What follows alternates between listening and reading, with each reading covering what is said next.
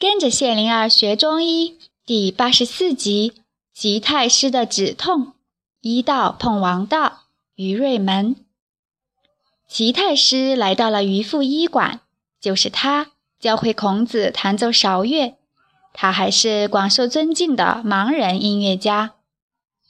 齐太师对扁鹊说：“左手的小手指近来常常抽筋，痛得不能弹琴。”国君说：“你会有办法的。”这位修养极高的人当然免提御医了。扁鹊请齐太师靠榻入座，让他的左手搁在榻上的大棉枕头上，看得见他的左小指不时抽动一下。扁鹊的眼珠一转，坐到太师的侧对面，说：“太师。”请您想象，坐在高山空谷之间，听着水声鸟语，闻着花气草香，放松自己的颈部、肩部、臂部、肘部、腕部。您让自己的身体沉重柔软，您让自己的心灵顺畅舒缓。齐太师是悟性极高的国乐大师，只在一瞬间，全身关节好像散开了，进入了松弛安宁的境界。左小指停止了抽动。子阳和子豹见了，彼此点头会意。扁鹊极其缓慢地按摩太师的左肘至左腕的区域，寻找拘紧的肌筋。引导太师放松，还说：“太师，让我们重复三遍。”太师松弛地嗯了一声，停。在马车边上，齐太师一手告别，说：“从心灵治好手指，果然高明。我照样子练习，太感谢了，告辞了。”太师摸索着上车了，入座了，关了车门。马车走了，扁鹊还在目送。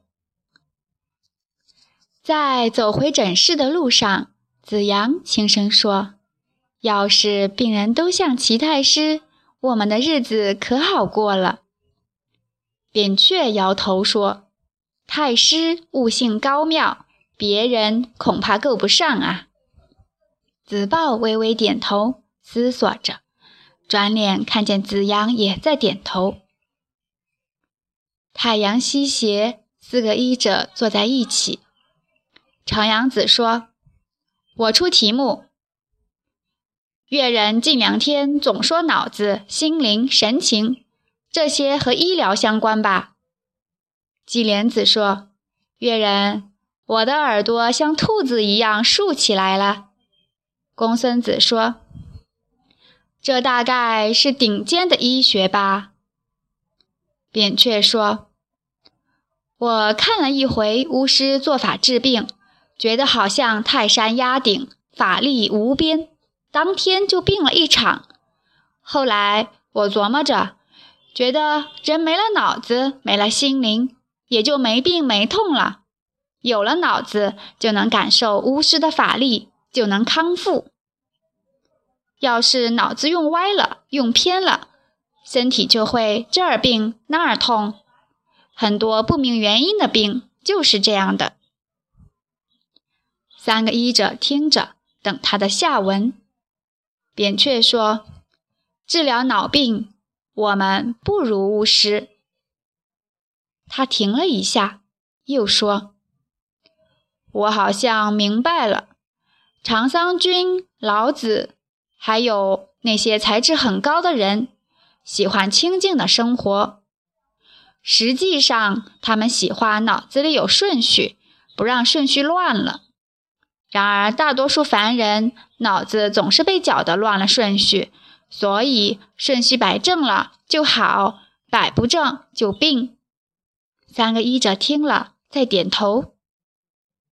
扁鹊又说：“脑子里的顺序。”很难摆正，因为周王衰弱了，天下的一切都将摇摇晃晃。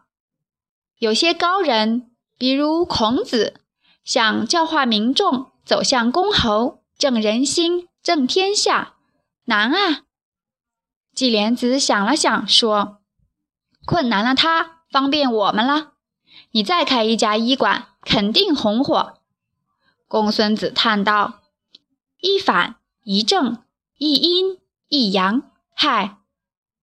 感慨地说：“我想啊，治不了国，治家；治不了人，治病；治不了病。”程阳子见他停下了，追问：“怎么办？”公孙子磨着腹部，好像很认真答：“饿肚子。”三个听众笑了。是啊，本能的满足是不可替代的呀。即使孔子也要办学赚钱吃饭，才能走向公侯。平民百姓得到温饱、居住、养育的满足，何等重要！五个弟子进来了，医者们招呼他们入座。围成一圈，闭目调息。